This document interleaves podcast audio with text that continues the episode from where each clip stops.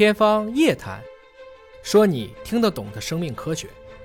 天方夜谭，说你听得懂的生命科学。各位好，我是向飞。今天呢，为您请到两位重量级嘉宾，一位是华大集团的 CEO 尹烨老师，尹老师好；向飞同学好，一位是基因组学的副研究员郭晓森老师，郭老师你好。哎，向飞老师好。小森老师要简单介绍一下，他是参与到了全球第一个亚洲人的全基因组序列研究当中的炎黄一号，包括呢是中国跟欧洲多个国家一块儿合作的千人基因组计划。那么郭晓森老师也是在这个研究队列当中的，等于做了很多人类基因组学的研究。那么今天我们是从一个新闻说起啊，就是龙人啊，有一个杂志发表了一个就是 Dragon Man 啊，，Not dragon，不是龙啊，就是龙是龙吗？啊，dragon 是西方里面说的一种 monster，啊，中国的龙其实就是龙。学术上给它的命名用的是汉语拼音的龙，然后呢，你汉翻译过来呢就龙人，对吧？那么再用翻回英文又变成了 Dragon Man，这这这有点有点有点混乱。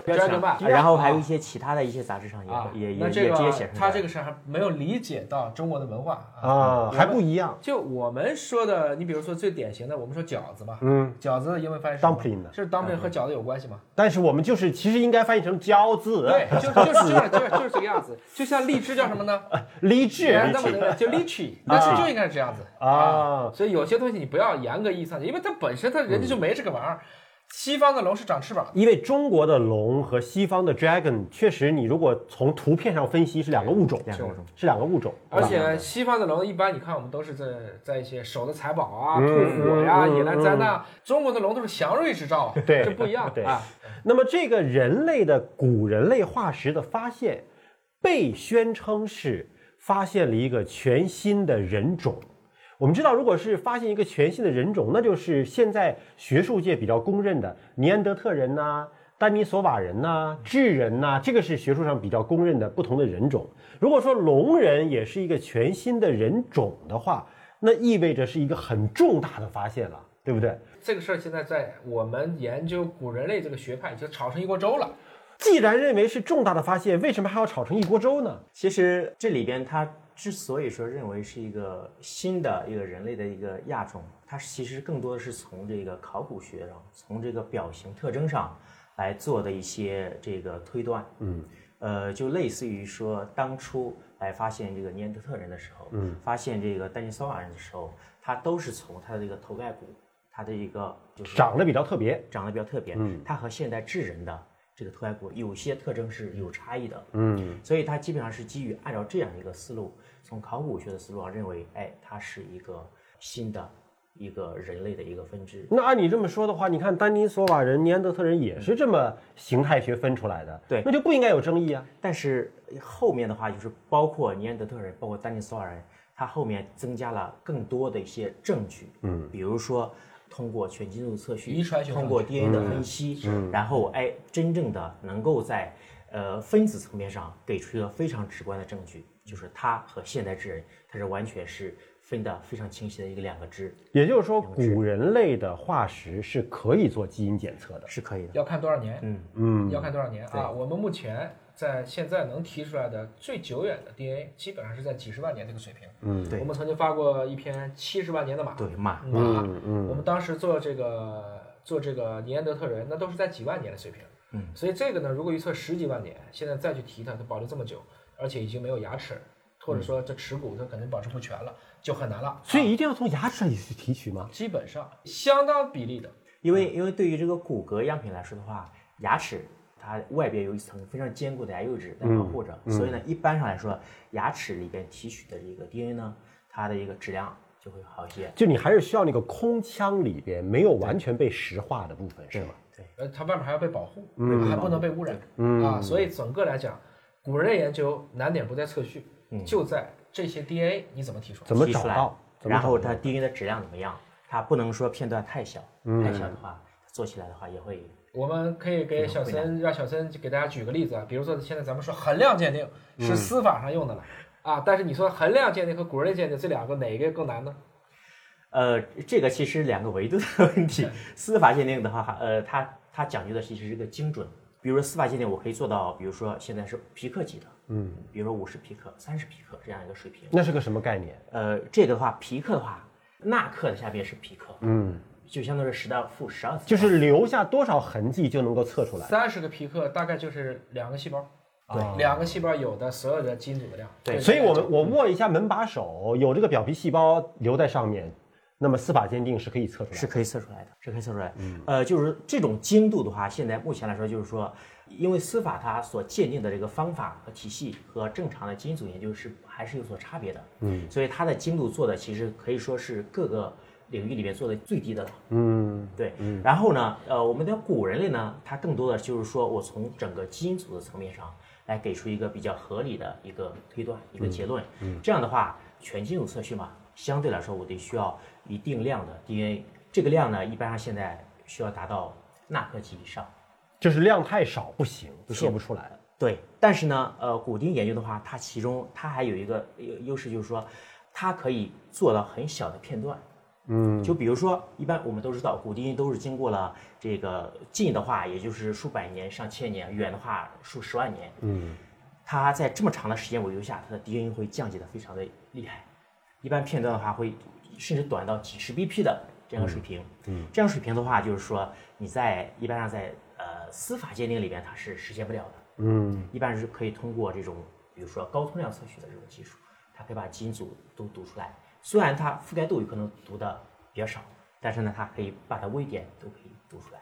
在这种层面上来说，它整个全基因组的信息相对来说就会能够得到，基于这样大规模的位点上来做一些统计、分析、推断，这样就可以得到一个相对准确的一个。那咱就说吵架这篇文章，这个骨头既然已经在这儿了，不能够拿来测一测吗？你别吵了，测完了之后不就知道了吗？可以啊，那为什么没测呢？就光在这吵啊？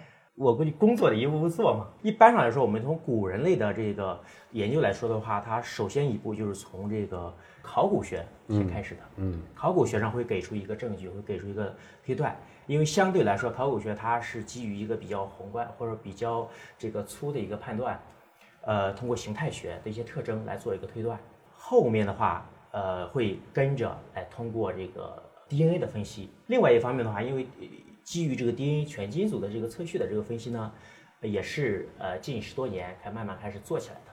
所以呢，一般上就是它会有一个这样的一个过程。但刚才说到了这个留下的头盖骨牙齿基本上没有了，嗯，看上哪儿？找啊？不是，就是牙里它才有吗？那呃，不只是牙里有，嗯，平常的骨头里边，嗯，也会提到 DNA，嗯，这个不过呢存在有很大的风险，嗯，有可能有嗯容易失败，因为呃比较短的时间里，比如说几百年、上千年的这个整个头盖骨来看的话，那个研究人员做过这种测试，嗯，呃，发现 DNA 含量最丰富的其实不在牙齿，嗯，在哪里？是在耳朵后面的一块颞骨，哦，就是说那个什么上面有那个什么曹操古墓鉴定真假的那个测曹操家族 和头盖骨的那个信息小时候的，曹操是吧？是是是不是那个就属于就反正是有骨头也能测出来，有骨头大家可以，但像这种几十万年的呢？几十万年就比较困难，因为刚才也说了，它时间太久远了，所以呢，它 DNA 有可能就片段都已经降解的比较。是不是？意味着我如果测这个古人类的这个骨头里的 DNA，那就是对它的这个骨头破坏了才能够测出来？就是这个它也要钻孔，就是这块骨头它也要钻孔。我们都称为微创，啊，嗯微创就是说选一个我们呃根据经验啊，一般这个的话都是根据一些呃有比较丰富的经验的这个实验人员。然后他根据经验会找到一些可能 DNA 质量会好的一些区域，然后先把这个上面的这个一层嗯打磨掉，嗯然后呢污染？对啊，要去掉，尽可能排除掉污染。嗯，然后呢，就是取，要么拿个小电钻，或者拿个这样一个呃取样的工具，然后打一定是有创的，对吧？对，就是包括今天的这个，他们只是做了一些我们叫地质学评价。嗯，我们一般说不就测个同位素就行吗？不行，你只测一个碳十四，这是不靠谱的。因为对这么精准的一个研究，他做了 X 射线的荧光分析，嗯，稀土元素分析，铯同位素分析，包括铀系也是有一些年代测定，它就是要打一个孔。就你不能够测表面覆盖的，因为表面覆盖的后期被大量人把玩过、摸的盘过，是不包括是？它 包浆了的都。它的这个保存条件嗯也很重要、嗯啊。像有一些我们当时说的猛犸象啊，包括尼安德特人，那都是在冰封层里，嗯它冻在那儿的。你这个如果是就像他说，我们今天这个一会儿会聊，这是哈尔滨的，哈尔滨的啊，在哈尔滨发松花江边儿是啊是呃三十年代就就已经对出土了。是，所以你 到现在为止，这个查出来以后，没准儿向飞你可能去哈尔滨的时候还有呢。因为这个看这个历史资料来看嗯哈，就发现者已经去世了，但是当时他是为了防止被呃日本人去把它挪走，对吧？然后其实是又隐藏起来，发现之后又隐藏起来了。那么这么多年来辗转，那不知道经过了多少人的手，对留到了今天。那么收藏者也不知道都是怎么保存的，怎么对待的。嗯所以表面一定已经沾染了大量的现代人的痕迹了。现代人的，甚至包括环境里的对一些微生物的一些，都是很常见的。所以这种测定让我想到了古董的测定，比如瓷器的测定。那还是比较简单。那是不是也得打磨掉一层才能测呀？但是瓷器到现在才多少年呢？也就几千年时间嘛，哦对吧？因为它毕那是后面制陶了嘛，都已经啊，那都是后面的到了新石器时代以后的事儿，这就相对简单一些了。其实骨头这个事儿呢，大家别小看了啊。这个如果比如说山顶洞人的骨头，如果我们还在，我们好多就不用废话了。嗯问题哪去了呢？好多的头骨嗯都是传说有，后来呢，在近百年的屈辱史当中，有些真的就被拿走了。北京猿人头骨不就没了吗？莫北京名其妙的消失了，对吧这？些头骨其实原来都很多、啊，慢慢的都不在了。所以这个文章呢，就是你刚才讲的，为什么会引起轩然大波呢？其实就是看标准是谁定的。嗯，如果标准原来就是欧美人定的，他不期望这个结论跟他以前的那个理论他离群了，嗯。那我你这是你这不对，你这得回到我的体系来。你明白这篇文章，因为我们后来这个跟一作有联系，嗯。他们原来也是要想投 Nature 的，嗯。投上以后，人家说你这个命名权得给我，嗯 他说不行，那我不投了，嗯我就要投一个威士，因为这里面的几个老师都是发了很多 Nature Science。嗯，其实你不要把它简单理解，这就是一篇纯科学的问题。科学家是有国界的，每一个理论都是有权威的，也是能形成学霸的。科学杂志也是有国界的，是吧一九三零年，普朗克讲的最经典的一句话，那就是科学范式转移不是因为反对者被说服了，而是因为反对者死了，哎，权威老死了。所以这篇文章能够发出“龙”，就是智人 L O N G 龙汉语拼音这个龙，其实也是经过了大量的斗争的。第一作者做了很多的这种沟通之后，才能够就好像我们之前的仙道和梗道，把汉语拼音和汉字写进那个杂志当中，写进纯英文杂志。图片插进去了，嗯那是一个图片，那个你点右键可以 save as a picture，啊 picture，它是可以这么做的，所以这个能命名成龙种，实际上这也是想通过这篇文章来证明，其实是学术界现在一个非常大家没有讨论清楚的问题，对，到底是出非洲说，嗯。出亚洲说，嗯。多地起源说、交错说，这个其实这是一个最根本的问题。啊，它将面临着其实是这一百年来，特别是我们说有了这个分子钟证据，有了这个中性理论以后的这大几十年以来，这是一个要对权威发起冲击的一个发现。如果今天反对者就认了，啊，你们这个结论是对的，那好多东西就理论就崩塌了，嗯相当于当爱因斯坦提出狭义相对论的时候，牛顿理论好多就崩塌了，是一样的。所以我想问问两位啊，因为两位都是基因组学的研究员、副研究员，对吧？那尹烨研究员，您在基因测序的结果出来之前，你是支持龙人是一个全新的人种这个结论的，还是反对的？啊，龙人能不能测出基因组，我们不敢讲。对，但实际上就是说，我们要是从人类起源的角度讲呢，它这里特别强调了一个，就是它一千四百二十毫升的脑容量，嗯这就接近于我们今天的所谓的智人，智人的这个脑容量了，而且当时的尼安德特人比这个还大啊。那我们知道，大约人类的起源从人和猩猩相分的时候呢，那就是在七百万年左右啊，那个大家开始分。但是我们今天有的最早的证据，三百二十万年前就 Lucy 啊，那是一个很小的，只有大概一百多毫升的一个脑容量。后来 Lucy 一点点往上走，就开始变成了像这种能人，然后直立人，然后直立人再往上分，就有了你所谓的智人、尼安德特人，包括当时还有一只海德堡人。嗯啊，那我们现在就认为呢，可能有一批从来没有走过非洲的那个海德堡人那一脉的，就流到了今天的非洲。还有一批智人，当时就突破了尼安德特人的封锁。当然，这过程中他们还发生了杂交，要不然我们现代人不会有 尼安德特人的这个这个样本。嗯，发生过欢乐的事情。